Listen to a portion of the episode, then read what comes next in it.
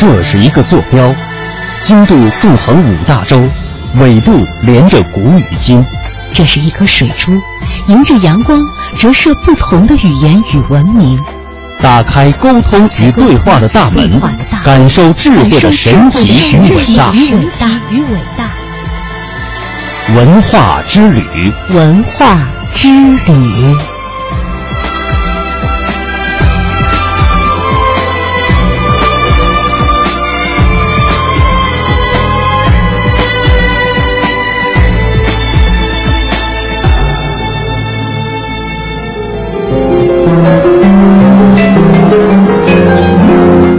探寻文化渊源，感受文化魅力。听众朋友，大家好，这里是中央人民广播电台香港之声数码广播三十二台的文化之旅节目，我是谢哲。各位好，我是文艳。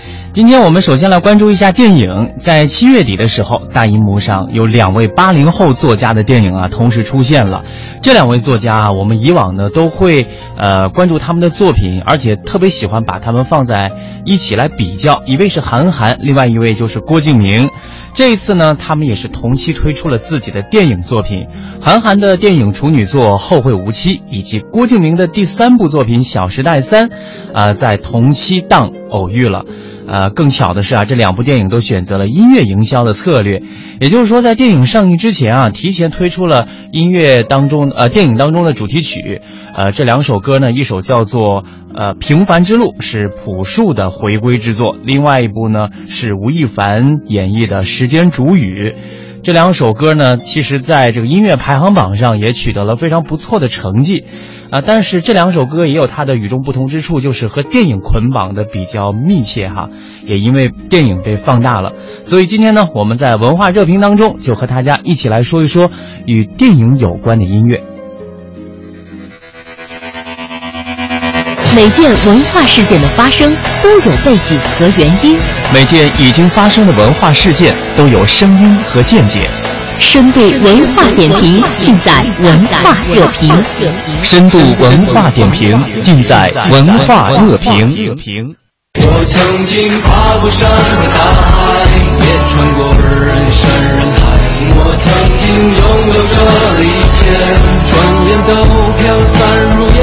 我曾经失落失望失掉所有方向。直到看见平凡才是唯一的答案。我曾经毁了我一切，只想永远的离开。我曾经堕入无边黑暗，想挣扎无法。我曾经像你像他像那野草野花，绝望着渴望着，也哭也笑平凡着。我曾经跨过山和大海，也穿过人山人海。我曾经问遍整个世界，从来没得到答案。我不过像你像他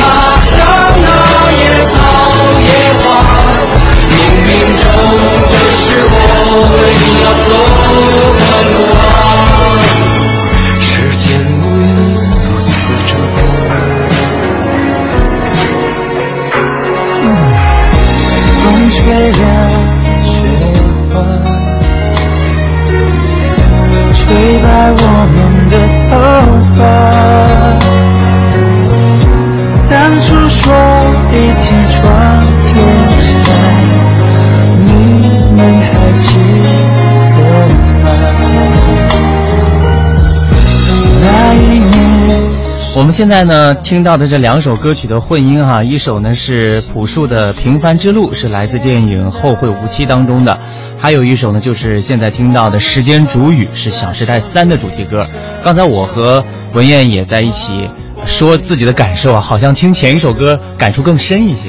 因为朴树真的是伴随着我们这一代的成长，我们听过他很多的这个歌曲，比方说像这个《生如夏花》，呃，再比方说此次的这个回归之作《平凡之路》，其实呢，在很多场合啊都已经听过这个歌曲了。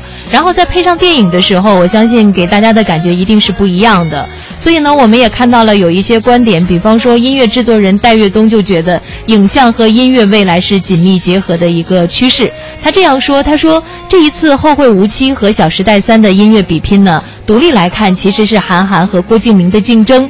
他们的竞争啊，放大了音乐本身的内容。没有对手是寂寞的，而在市场经济当中，只有相互刺激、良性对比，才能够衍生好的艺术或者是商业形态作品。电影是这样，音乐也是如此。”嗯，他的观点啊，就是说影像和音乐是从来不分家的。在现代电影的创作过程当中，音乐始终扮演着重要的角色，不管是好莱坞还是宝莱坞哈。那今后呢，更是一个密切结合的趋势。而对于华语音乐来说，与电影产业的融合，也许是未来发展的重要方向。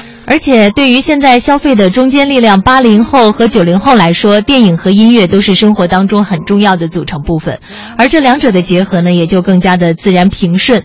通过电影实现音乐的病毒式传播，对于音乐本身来说也是有好处的。嗯，其实，呃，的确会对于这样的一种现象呢，大家持有不同的观点。但是说实话，我个人认为，影像和音乐的这种结合是必然的。比方说，我们看到过很多的这个电影啊，如果它是在这个结尾。的时候推出的那个歌曲特别适当，嗯，你就会觉得给这整个电影的这个，呃，会加分。对，推波助澜，你的情绪会有一种延伸。对，另外你有没有这样的一种感觉？就是一般到最后出字幕了，我们知道嗯电影结束了，该走出电影院了。但如果那个歌一下把那个气氛提起来，你会觉得你还想再待一会儿。你愿意多为他停留一会儿。是，当然了，这是我们的一种观点。我们再来看看另外一位音乐评论人，他叫王阳，他觉得音乐的好和坏呀，不是评判电影的标准。对，他就一分为二，说电影啊应该有自己的评判标准，音乐呢也有他的评价标准。对于电影音乐来说，历史长河中的确不乏精品，但是却鲜有因为音乐非常优秀带来可观票房的案例。而相反，票房大卖的电影作品，音乐传播程度明显提高。音乐对于电影来说是锦上添花的事儿，但并不能说电影呃音乐是电影的一切，也不能够认为音乐是电影的未来。嗯，这个话呢，的确是很有道理。但是我觉得，起码我们不会认为音乐是电影的一切，我们更多的是要在电影当中看到故事，看到表演哈。那这两首作品从音乐上来说，王阳呢认为说都不算是精品，甚至不能算是合格的作品。啊 他的要求比较高。对我们觉得听起来还挺好听的。他说这两个人的音乐作词还有很多的路要走，毕竟郭敬明也好，韩寒也罢，他们虽然都非常熟悉文学的道理，但是对于歌曲来说还是门外汉。与其说是音乐人和电影人的牵手，不如说是音乐经纪公司和电影经纪公司的联袂演出。在商业市场的当下，怎样实现利益最大化，才是所有人的共同追求。至于谁占了便宜，或者是谁引领了未来，对于现在这个不成熟的市场来说，都为时尚早。这个是音乐评论人王阳的观点哈。嗯，呃，有没有中间派的呢？也有。我们来关注一下影评人马武他的观点。他说，电影音乐不能够脱离电影单飞。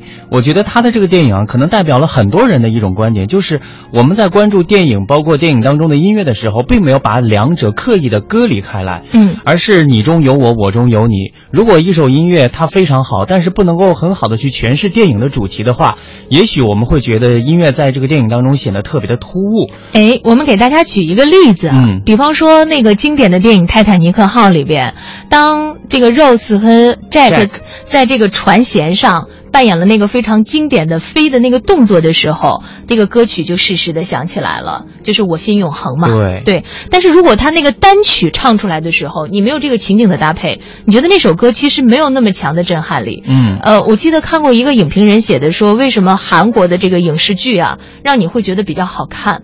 其中有一个因素就是他会在非常合适的场合和时机当中，这个音乐就起来了。就在你的动情点上，然后稍稍推了一把。呃，然后就一般表现爱情的比较多嘛，那个 Silent Hill 啊，然后就会在那个情景之下出现，所以呢，就会这种无缝对接，成就两个辉煌。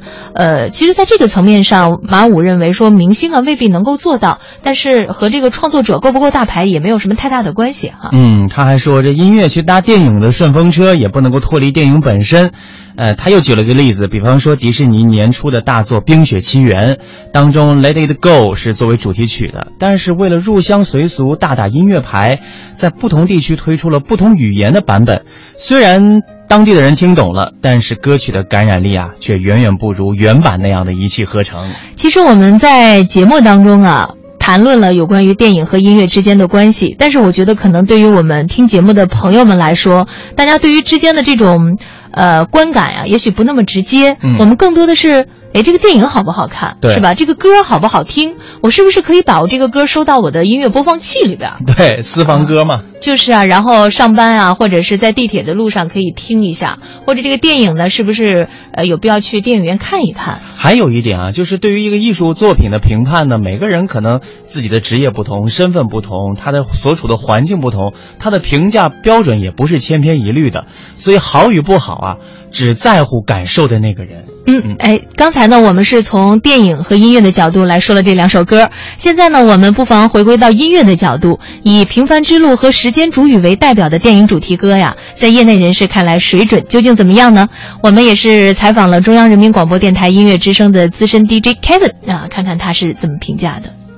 各位好，我是来自中央人民广播电台 Music Radio 音乐之声的电台 DJ Kevin 文超。最近的电影市场真的是非常的火，说电影好不好看，我就不装影评人，不喷不赘述了。就音乐说音乐，我们来聊聊最近两部打得火热的同期多话题的电影音乐对垒，说的就是韩寒导演的《后会无期》和郭敬明导演的《小时代三：刺金时代》。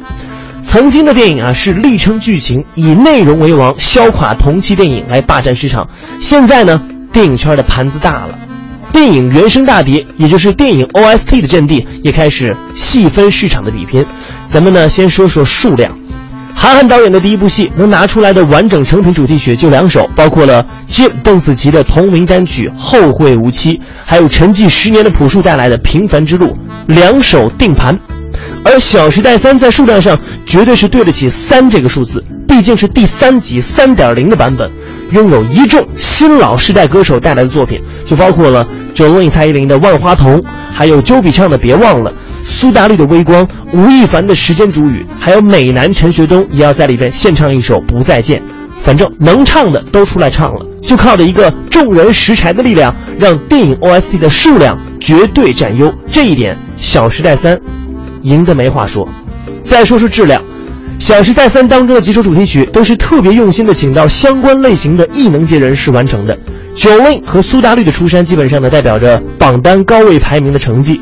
吴亦凡唱的《时间煮雨》，基本上笼络住了所有曾经 XOM 真爱粉的视线。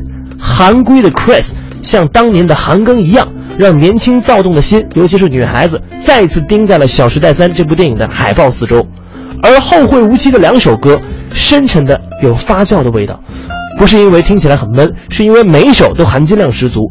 邓紫棋演唱的《后会无期》，翻唱自翻唱自一九六二年美国乡村音乐《The End of the World》，而在其中饰演苏米的王珞丹，她所用的手机铃声 Queen Sarah Sarah 这首歌，则是面世于一九五六年。一九五六年呀，那不是一般的怀旧情节。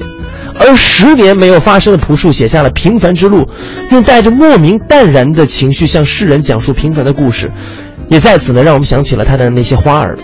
这样的厚重感足够让一部电影的原声大碟可以有存留的意义，再加上日本流行音乐人物小林武史担纲电影音乐的制作，更增加了思想的活的血液。就质量而言，平心抚胸而论，后会无期以少胜多，我觉得算是取胜。再来说说影响，我所主持的节目呢是 Music Radio 音乐之声，每天中午的全球流行音乐金榜。在这张全球华人听后感大反馈的榜单上面，先后上榜的有《小时代三》的《万花筒》，后面有《后会无期》的《平凡之路》，还有同名主打歌《后会无期》。看起来呢，韩寒的电影在榜单上面有胜利的局面。这也可能是因为这次电影让他陷得太深了。除了微博上面每天两次轰炸式的文字宣传之外，这两首歌的作词都是他韩寒本人。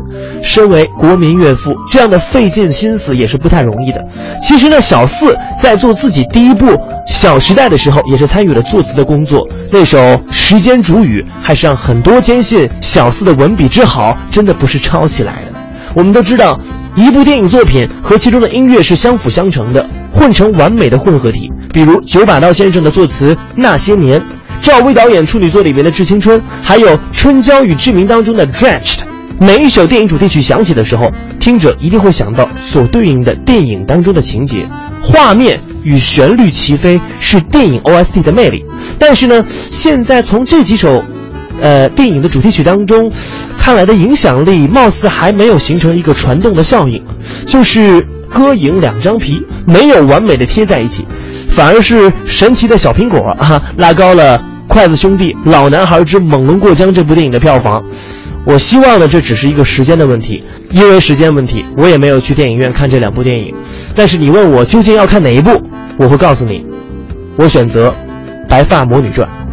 支持中国电影，支持原创音乐，我是 DJ 开的文超，谢谢。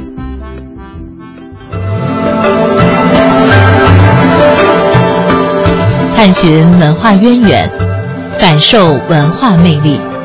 中央人民广播电台香港之声。文化之旅。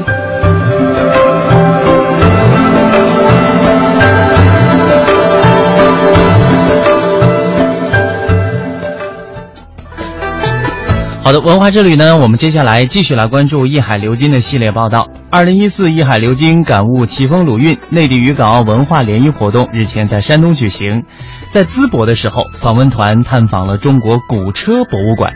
今天呢，我们也随着一海流金的脚步。在古车博物馆当中，一起来感受一下被历史尘封的香车宝马。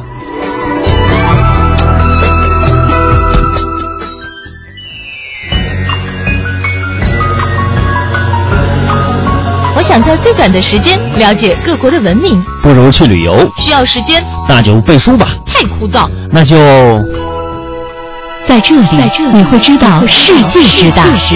在这里，你会感受生命的神奇。这里有筷子人博物馆、老爷车博物馆、烧饼博物馆、旧文化博物馆。博物馆。只需要一点时间，你会了解历史的脉络；只需要用耳朵，你就会感叹智慧的伟大。博物馆看齐。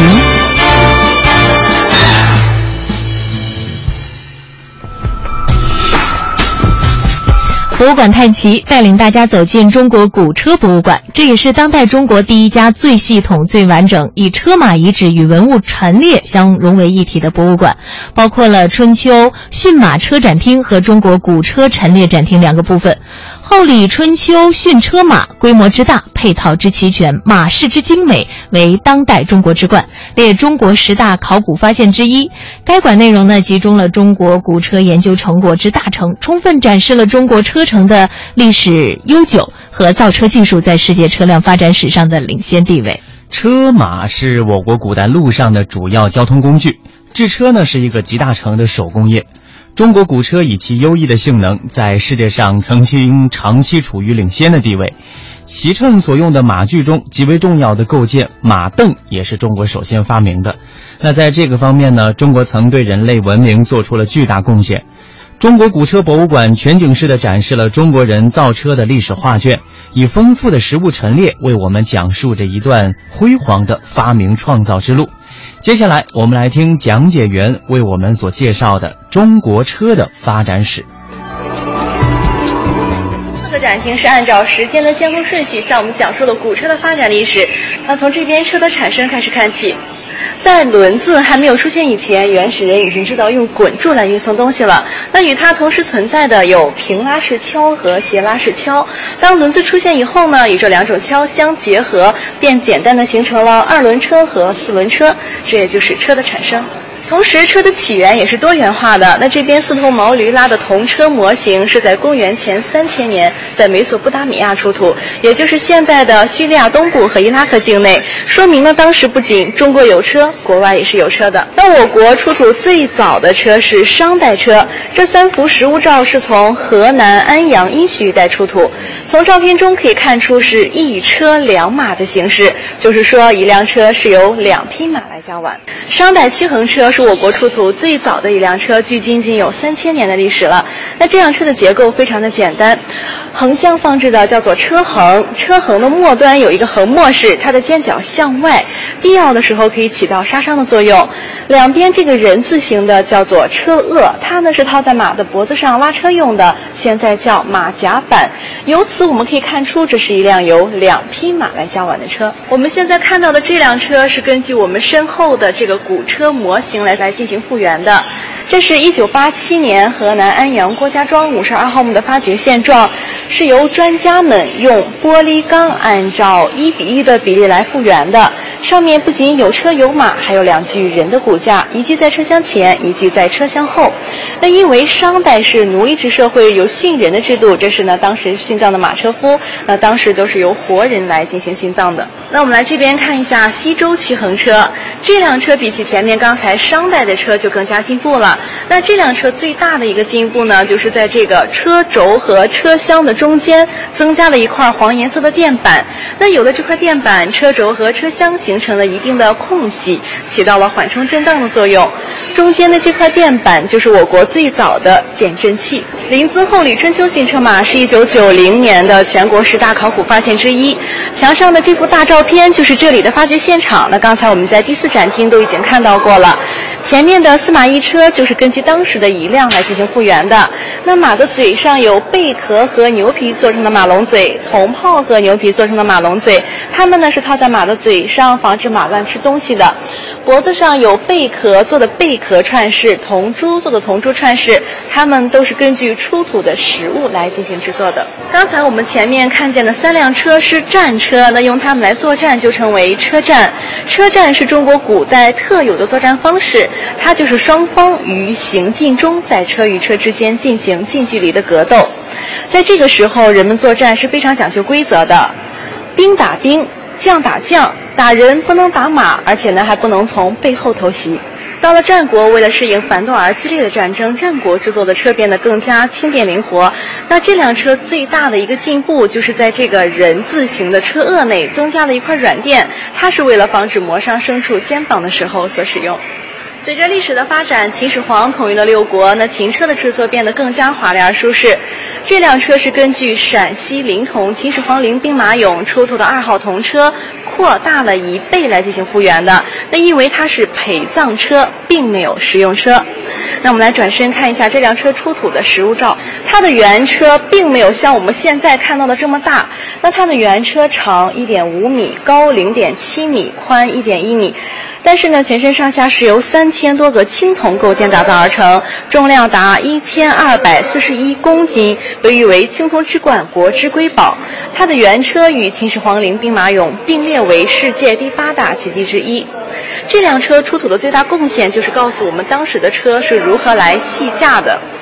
那所谓系架，就是套牲畜驾车的方法。我国先秦时期采用的是扼引式卸架法，它呢就是将两轭内各系一条引绳，然后连接到车厢前汇合，再连接到车轴上，这样马拉车时呢由肩胛两侧受力。在同一时期，西方采用的是近代式系架法，它呢就是将两条引绳连接为一整体，套过马的脖子来拉车。这样马拉车时呢，由于气管受到压迫，那时间长了，马全都被勒死了。这就是西方虽然有战车，但是呢不流行车战的原因。木牛流马是三国时期诸葛亮设计并制造的。相传木牛流马非常的神奇，牛的舌头里面有一个小机关，只要按动这个机关，车就可以自动行走。那我们都知道，这个车没有动力是无法自动行走的，所以这只是一个传说。那我们现在看到的是一个普通的小推车，牛头起到了装饰的作用，车厢两边是装粮食用的，车子前面有一个绳子，记住的部分就是刹车系统、车闸。那木牛流马在考古中并没有。实实物出土，这是后来根据史料记载来复原的一辆。后面的这辆相对高大华丽一些的，叫做汉代安车，是供当时的高级贵族外出游玩时乘坐的。车厢里面并没有座位，那古时候人们是拿着一块软垫盘腿而坐，或者是站立的。汉代又是个非常讲究礼仪的时代，要求人们站有站相，坐有坐相。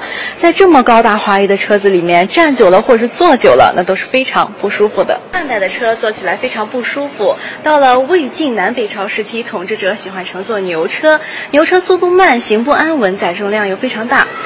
这辆车是供当时的高级贵族妇女外出游玩时乘坐的，车厢并不大，前射窗，后开门，只能容纳主人一个，所以呢，当时的驱车者是步行来赶车的。这边展出里是马镫的发明。马镫是由我国首先来发明的，它就是挂在马鞍上踩着上下马的构件。那在马镫没有发明以前，人们骑的是前面的裸背马，上下马非常不安全和不方便。马镫发明不久就传到了世界各地，传到西方的波斯国家时，被形象地称为“中国鞋”，鞋子的鞋。马镫发明不久，短期内就有了这种人和马均披盔甲的重装骑兵，这样单枪匹马作战变得更加轻便灵活。在这个时候，人们作战已经不讲究规则了，可以射人先射马，擒贼先擒王。淄博中国古车博物馆坐落在后里文化遗址上，是当代中国首家最系统、最完整以车马遗址与文物陈列融为一体的古车博物馆。除了有历代古车的展览展示，还有现场发掘区以及中国古战车的陈列，让人大开眼界。而更多的精彩呢？明天的节目我们将继续为您呈现。好的，接下来呢，我们再来关注一下近期的文化动态。第四届中国亚欧博览会中外文化展示周系列活动定于八月三十一号到九月七号在，呃新疆乌鲁木齐举行。届时，来自俄罗斯、埃及、印度等多个国家的艺术作品展览、文艺演出等将集中亮相。其中呢，三场大型艺术展览包括了俄罗斯美术作品收藏展、海上丝绸之路考古发现、大海的发现、华光礁一号沉船特展、中国新疆动漫展。四项舞台艺术演出分别是大型主题音乐会《永远的丝绸之路》、埃及芭蕾舞团的经典剧目《开罗之夜》、音乐剧《阿拉木汗的传说》，还有呢就是印度宝莱坞的歌舞晚会了。根据介绍，俄罗斯美术作品收藏展选取了俄罗斯现当代著名艺术家的六十多幅作品，体现了俄罗斯近现代美术创作成果。埃及芭蕾舞团在阿拉伯国家中技艺高超，特色浓郁，风格现代。这一次呢，也是这个团首第一次来到新疆演出。印度宝莱坞艺术团则是把印度最本土的舞蹈音乐搬上舞台，让新疆各族人民进一步的了解印度文化。此外，海上丝绸之路考古发现、大海的方向、华光礁一号沉船特展呢，也将以华光礁一号沉船为切入点，展出二百九十六件文物。再现海上丝绸之路的全貌，彰显中国在丝绸之路文化线路上的重要价值和恒久魅力。接下来呢，我们来关注一下南京，在南京明城墙台城段呀，城墙外侧十米处呢，每隔一段就有一套泛光灯，高高的深灰色立杆，造型啊也是很像这个城墙垛的。这次呢，在明城墙沿线设置了一千多套泛光灯，每二十米一个。暖白色的灯光啊，把城墙的本体照亮了。以往泛光灯打上去是下面亮，上面暗，那这次用的泛光灯呢，采用的是高显色性产品，城墙上部三分之二更亮，越往下越暗。那在这个灯光的映衬之下呢，城墙纹理分明，更具有沧桑感了。大家可以想象一下这样的情景哈。呃，其实我们在澳门的时候，也可以经常看到这种灯光秀，在灯光的映衬之下，很多的建筑带有一种白天我们感受不到的另外的一种美。呃，这一次呢，南京市一方面也是为了迎接即将到来的青奥会，另外一方面呢，也是为了更好的保护古城墙，所以呢，给它安置了更多的灯。呃，城墙沿线之外还装了一千多套壁灯。暖柔和的暖黄色灯光自上而下照射，行人呢在城墙步道漫步，能够看清路面，又不会觉得很刺眼，非常人性化的设计。那除了这个灯光点亮城墙，特别值得一提的是，正在打造的城门激光灯表演，它也会让玄武湖上空呈现出四门联动的灯光夜景，就是在玄武湖周边的太平门、解放门、玄武门和神策门都设置了激光灯。由无线控制，那四台激光灯同时亮灯，会向天空发射四个绿色光柱，还能变换出很多的细线。相信这样的一场场灯光秀，也会让南京的夜空、青奥的夜空增添一抹绚丽的色彩。关键是这个灯光表演还会配上茉莉花的音乐呢，这就不仅仅是灯光，同时还是民族歌曲的一次再次聆听了。嗯，总而言之啊，非常的期待，也希望这样美好的情景呢，能够在每一个到南京参加青奥会的人心目当中永存。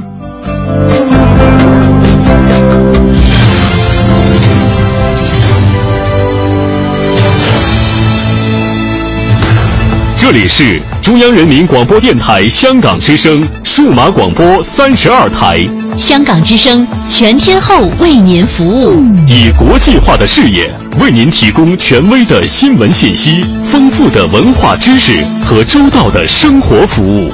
香港之声倾心打造湘江观潮、中华人物、数字新生活、民歌风尚、珠江瞭望、阳光心灵等精品节目，评说新闻中的道理。论述事实中的缘由，香港之声新闻节目纵览全球资讯，平息焦点话题。他们如璀璨明珠，点亮历史长河；他们如文明文化节目，共享文化盛宴，欣赏壮美诗篇。歌声随聚散的浮云，从辽阔天空而来。音乐节目。唱响五彩华章，拨动你我心弦。从旷野大地而来，纵观生活大千世界。世界。生活服务节目，发现生活智慧，展示多彩人生，寻找独家观点。普通话、广州话双语播出，敬请关注中央人民广播电台香港之声数码广播三十二台。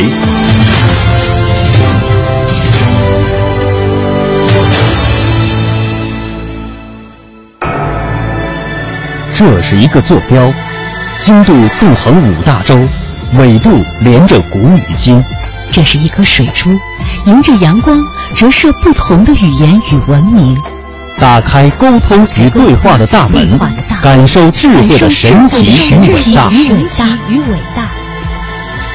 文化之旅，文化之旅。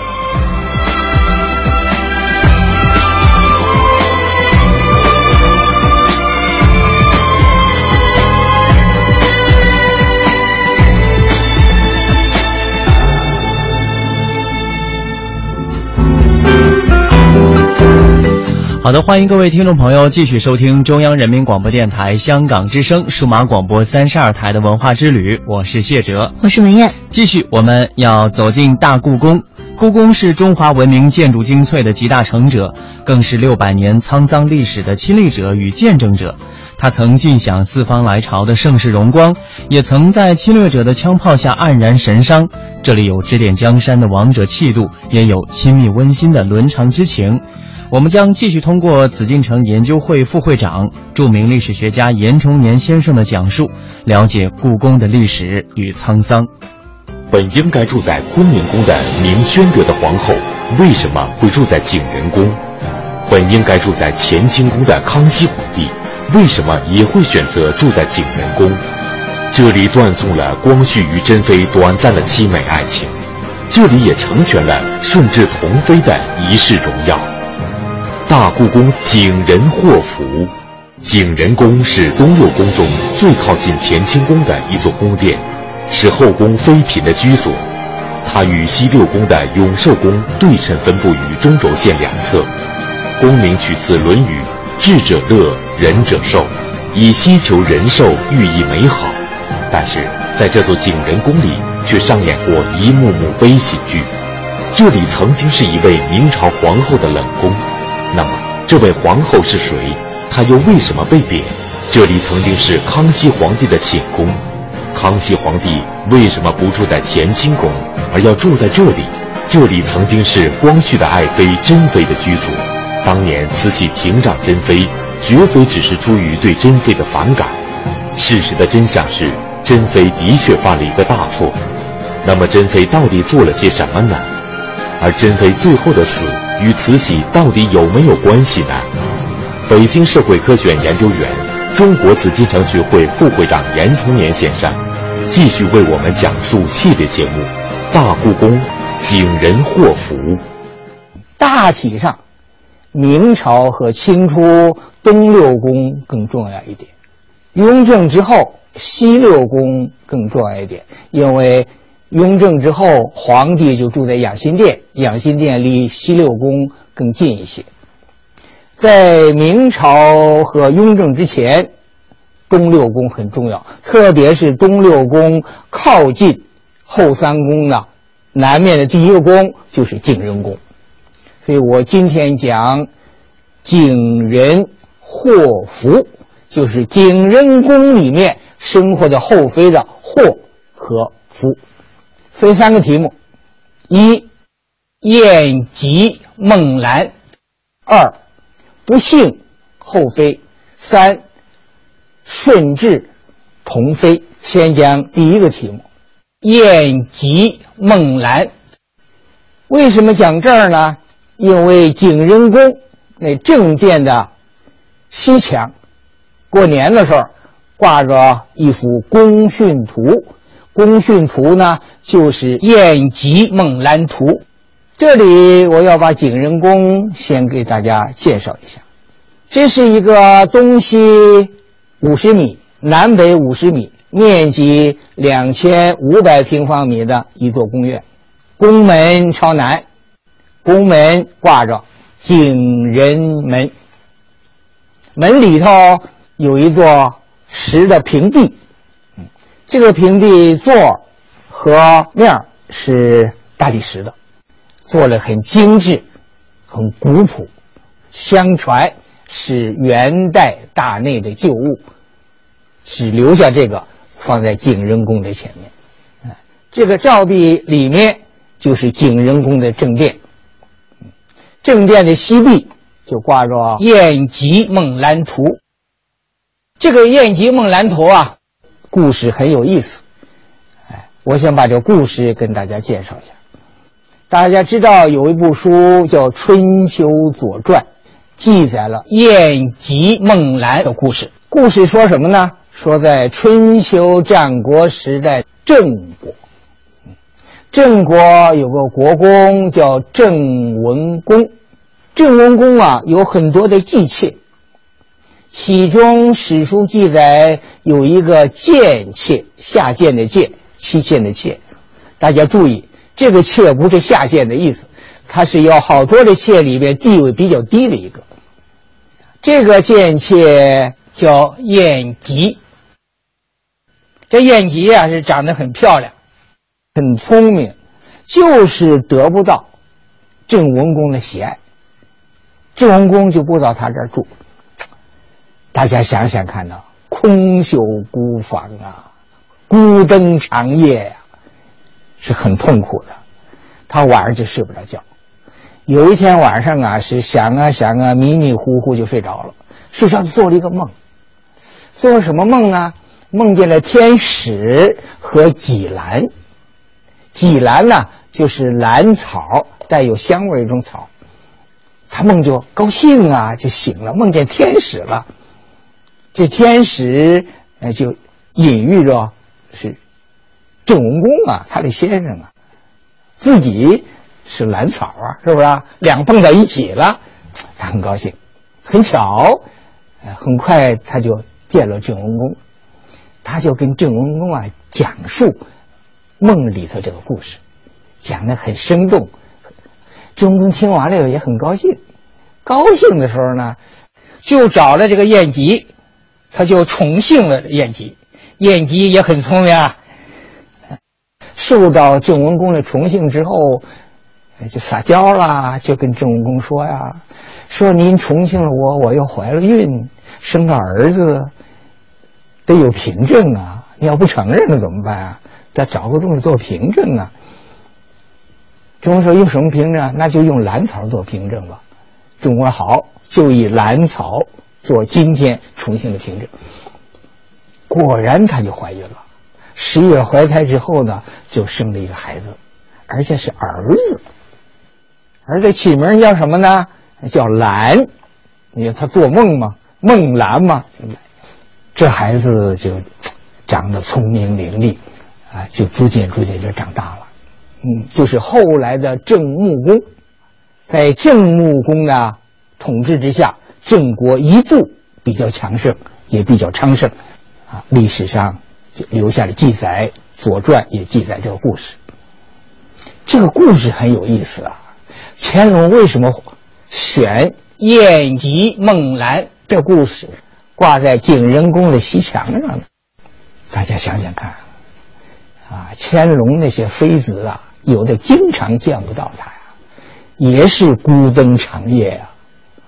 乾隆就告诉他们，挂这儿以后啊，给你树个榜样，你这后妃呀，你要像晏吉，要耐得住寂寞，你总有一天，天上掉个馅饼给你，你就梦兰了。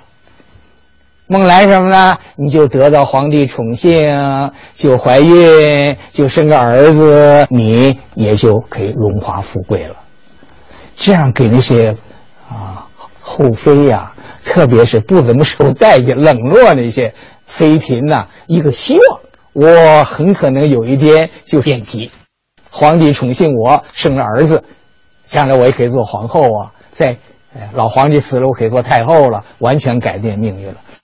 所以我觉得乾隆啊是很会做思想工作，挂那么画啊，你不给他说一千遍一万遍，都管用。你应该轻守宫规，应该耐得住寂寞。呃，那个故事比这更有作用。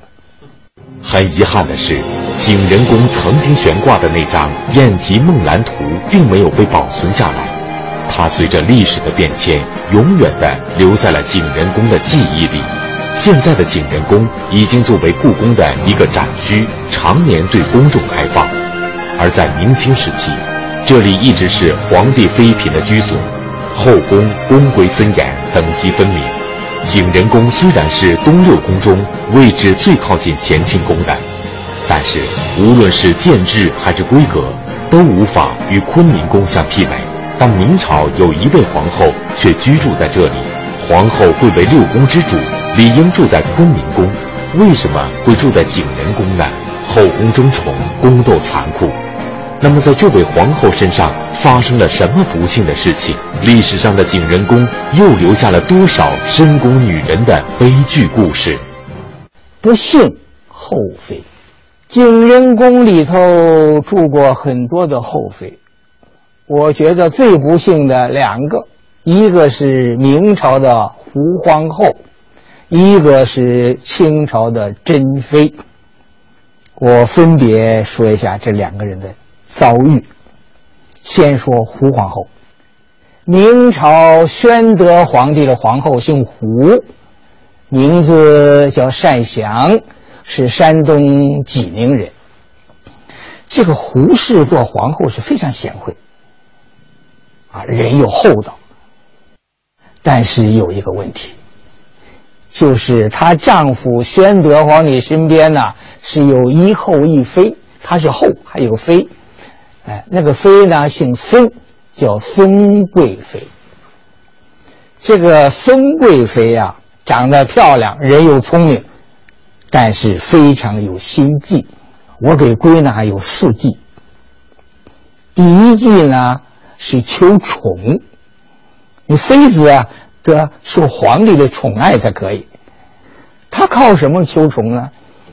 啊，靠了美丽，靠了娇媚，取得了宣德帝的喜欢，宣德帝就特别宠幸他。光有这一条还不行。第二计是求宝。明朝有规定，皇后啊，既有册，册封的册金色，又有宝金宝，就是印玺的图章。皇后既有金册又有金宝，贵妃呢光有金册没有金宝。这孙贵妃呢就跟宣德帝啊在宠幸他的时候侍寝的时候撒娇，就说希望能得到一个金宝。因为宣德皇帝太喜欢这妃贵妃了，他怎么办呢？他就到他妈妈太后就说这事儿。太后呢，因为这孙贵妃她从小带大的呀，十岁多点就得带着她呀，也喜欢她呀。明明知道这是违制、违反规定的，还是答应了。答应了，就在宣德元年的时候呢，就特给孙贵妃制了一个金宝金的印，这不跟皇后在旧年就平等了。第二计成功了，这个孙贵妃又是第三计，求子。这个胡皇后啊，人很好，但是身体多病，又无子，又没生儿子。孙贵妃求子，我要生了儿子，我不就超过你皇后了吗？他又不生，不生你怎么想法能弄个儿子呢？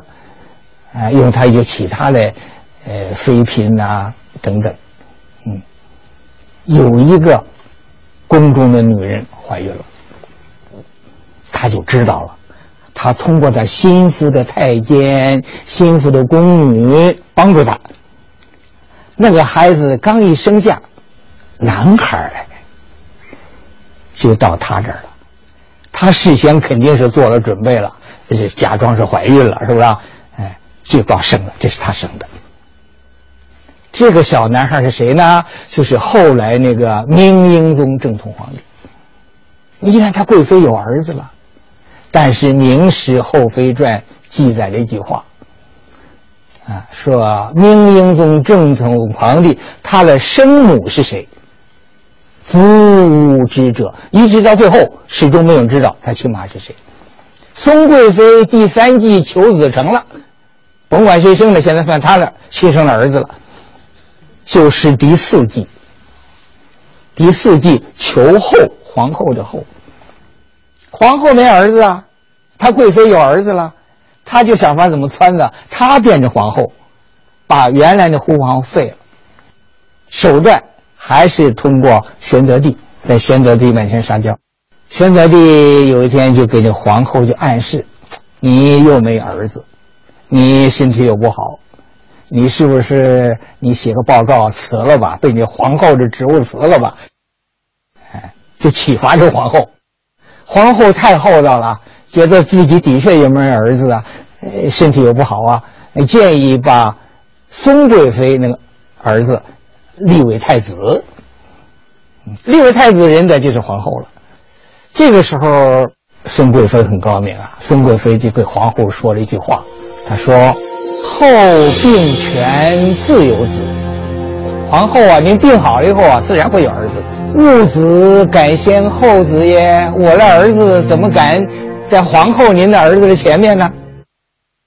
虽然您现在没儿子，您病好以后就生儿子了。生儿子您是嫡长子啊，我是妃子不是嫡长子啊。表面很谦让，心里头还是想更换一下位子。这个胡皇后呢，还是比较有度量，就正是上表辞职。正式写了个报告给宣德皇帝，请求辞去皇后的职务。宣德帝呢，干脆顺水推舟就批了，喏，就批了。批了，您就不能住在坤宁宫了，对不对？住哪儿呢？就让他搬到了景仁宫。宣德帝还想做好人，赐他一个号，啊，叫敬慈先师。挺好听，那有啥用啊？皇后没了，实际上被打入冷宫，就到了景仁宫了。胡皇后到这冷宫里，心里当然不高兴了，哎，就闷了一口气。但是这时候太后还好，哎，就宣德皇帝的妈，洪熙皇帝的这个皇后，啊，她经常让这个谁，就废这皇后到他那宫里去住几天，排解排解。啊，太后主持请客吃饭的时候。排座次的时候，把废的胡皇排在前头，孙皇后排到后头。孙皇后不高兴啊，我是皇后啊，啊，样样不乐，但是也毫无办法。后来，啊，这个太后就死了，死了就没有人照顾她。哎，废的这个胡皇后呢，心里头也非常痛苦，不久也就死了。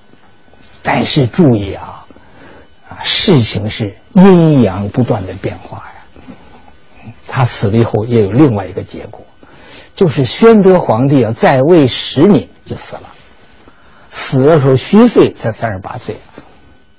宣德皇帝死的原因之一啊，就是淫乐过度。你怎么见的呀？我就拿出一条材料来说明。他死了以后，明英宗继承皇位啊。新皇帝上台两个月，采取了许多措施，其中一个措施，就是把宣德帝生前的教坊司那个乐队啊、舞蹈、音乐那个团体精简，要不然怎么精简？精简了多少人呐？诸位啊，三千八百多人，这数很大了。宣德帝死了还有一条，就是妃嫔殉葬。《明史后妃传》拉了很长一个名单呐，他才三十八岁嘛，妃嫔比他肯定小啊。美丽年轻的青春，连着数了十个，上吊死了。阴间跟着宣德去殉葬，但是有一条啊，这个时候这个废的呼皇后还活着，因为他废了，他没有任何支撑了。职务都没有了，所以殉葬没有他逃过了一劫，否则他也跟着殉葬死。那清朝住在景仁宫，一个大不幸的一个妃子就是珍妃。光绪大婚的时候娶了一后两妃，后就是后来那个隆裕太后，慈禧皇太后的娘家的侄女，就是叶赫那拉氏。两妃就是瑾妃和珍妃。她是同父异母。这一年，啊，瑾妃十五岁，珍妃才十三岁虚岁呀，啊，长得比她姐姐漂亮，人也聪明，也性格活泼。又碰上光绪皇帝了，光绪皇帝慈禧太后指他，啊，娶他娘家的侄女隆裕做皇后啊，他不喜欢呐。隆裕又是慈禧的亲侄女啊，你有什么话也不敢说呀，说的直接就报告了，啊，所以他有一些不愉快的事情啊，上朝一些苦闷的事情啊，就找景仁宫的这个珍妃，他觉得跟珍妃一块儿就生活的愉快，就高兴，所以应当说珍妃是光绪皇帝一生。最喜欢的一个爱妃，但是出了一个事情，就是光绪二十年，一八九四年，这年的十月二十八，早上起来，光绪皇帝到慈禧太后的宫跟太后请安，光绪在跪在地下给慈禧请安，慈禧耷拉着脸，不吭声，光绪也不能起来啊，就跪着，也不说话。沉默了好长一段时间，慈禧太后放了一句话，说：“瑾妃、珍妃的事儿，你不管，我可要管。”退下了。光绪皇帝起来，很没气儿的，就回到他自己的寝宫。刚一进宫，太监给他奏报，出事了，珍妃出事了。出什么事情了？就是遭到了廷杖。注意啊，廷杖前头还有两个字啊，史书记载叫“赤衣廷杖”，就是脱掉了衣服，廷杖。十七八岁一个女孩子啊，脱掉衣服啊，多大的羞辱啊！可以说人生最大羞辱。最大的惩罚，但是啊，啊，《清德宗实录》《光绪朝宗化录》都没有记载珍妃廷杖的事儿。那怎么知道珍妃廷杖了呢？有记载，就是十月二十八这天夜里头，啊，御医诊脉一案有记载，请得珍妃脉息。六脉沉浮，抽搐气闭，牙关紧急，周身筋脉颤动。什么病这样的？浑身抽动啊，闭着牙关呢。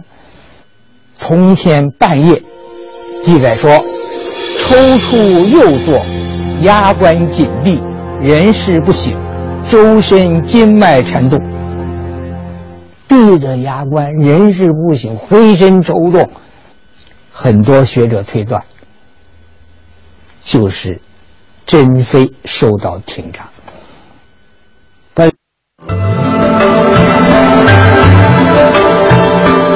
探寻文化渊源，感受文化魅力。中央人民广播电台香港之声，文化之旅。